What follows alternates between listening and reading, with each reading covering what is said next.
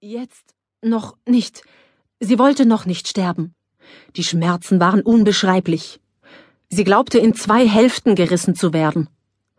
Der Sog wirbelte sie in rasendem Tempo um die eigene Achse. Ihre Beine zog es schneller fort als ihren Oberkörper. Sie wollte schreien, aber reiner Überlebenswille verbat ihr den Mund zu öffnen. Die Luft ging ihr aus, bunte Lichter tanzten hinter ihren Augenlidern. Dann folgte von allem erlösende Schwärze. Mit dem Drang, sich zu erbrechen, riss Ellen die Augen auf. Geblendet vom grellen Licht der Sonne warf sie sich zur Seite und klammerte sich nicht länger an den Inhalt ihres Magens. Es hinterließ einen widerlichen Geschmack auf der Zunge. Doch sie fühlte sich erheblich besser. Unbeholfen setzte sie sich auf und rutschte auf dem steinigen Untergrund etwas zurück, um ihre Füße aus dem Wasser zu ziehen. Ihre Lungen schmerzten.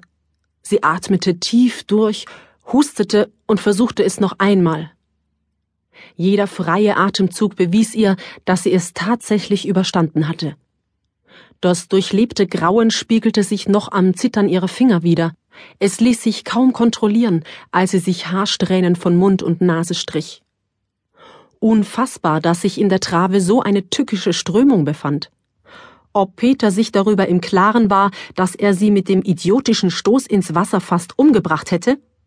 Vermutlich nicht, aber sie würde es ihm so klar machen, dass er es nie wieder vergaß.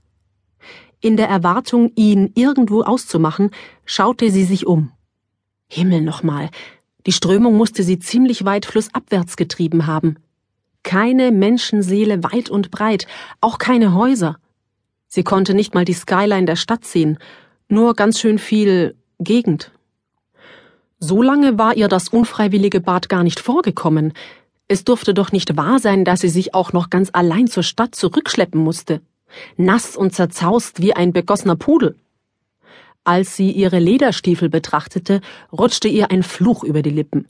Damit konnte man im trockenen Zustand kilometerweit laufen, aber das bedeutete nicht, dass ihr der Sinn danach stand.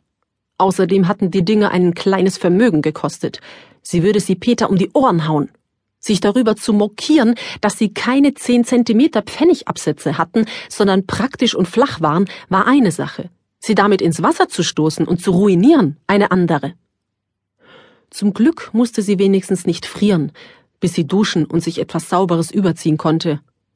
Die Sonne brannte noch immer mit gefühlten 30 Grad und fast senkrecht vom Himmel. Sie beschloss, erst ein wenig Kräfte zu sammeln und sich trocknen zu lassen. Ob sie eine Stunde früher oder später in der Stadt ankam, war egal. Sollte ihr dämlicher Ehemann sich zur Strafe ruhig etwas länger Sorgen machen. Sie zog Stiefel samt Strümpfen aus, damit sie besser trockneten. Jeans und Top behielt sie an. Die schwarze Farbe der Kleidung würde das Verdunsten beschleunigen.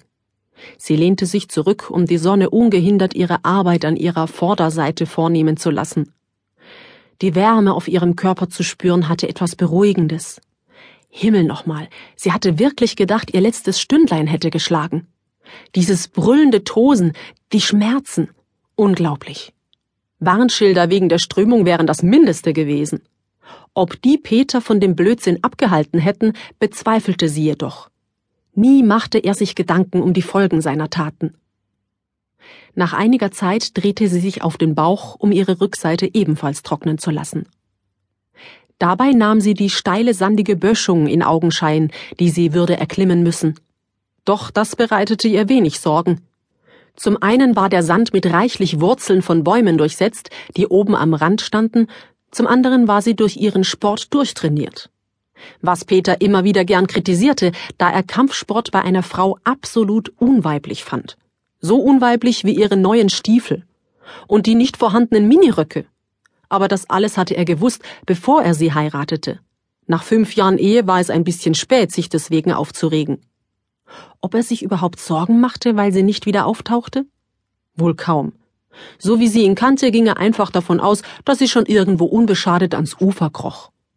Wahrscheinlich saß er mit Bastian und Isa längst im Biergarten ihres Hotels und trommelte ungeduldig mit den Fingern auf die Tischplatte, weil sie zu lange auf sich warten ließ. Es wurde wirklich Zeit, sich auf den Rückweg zu machen. Der Rest würde auf dem Weg zur Stadt trocknen. Grobe Verwünschungen gegen Peter und alle Angehörigen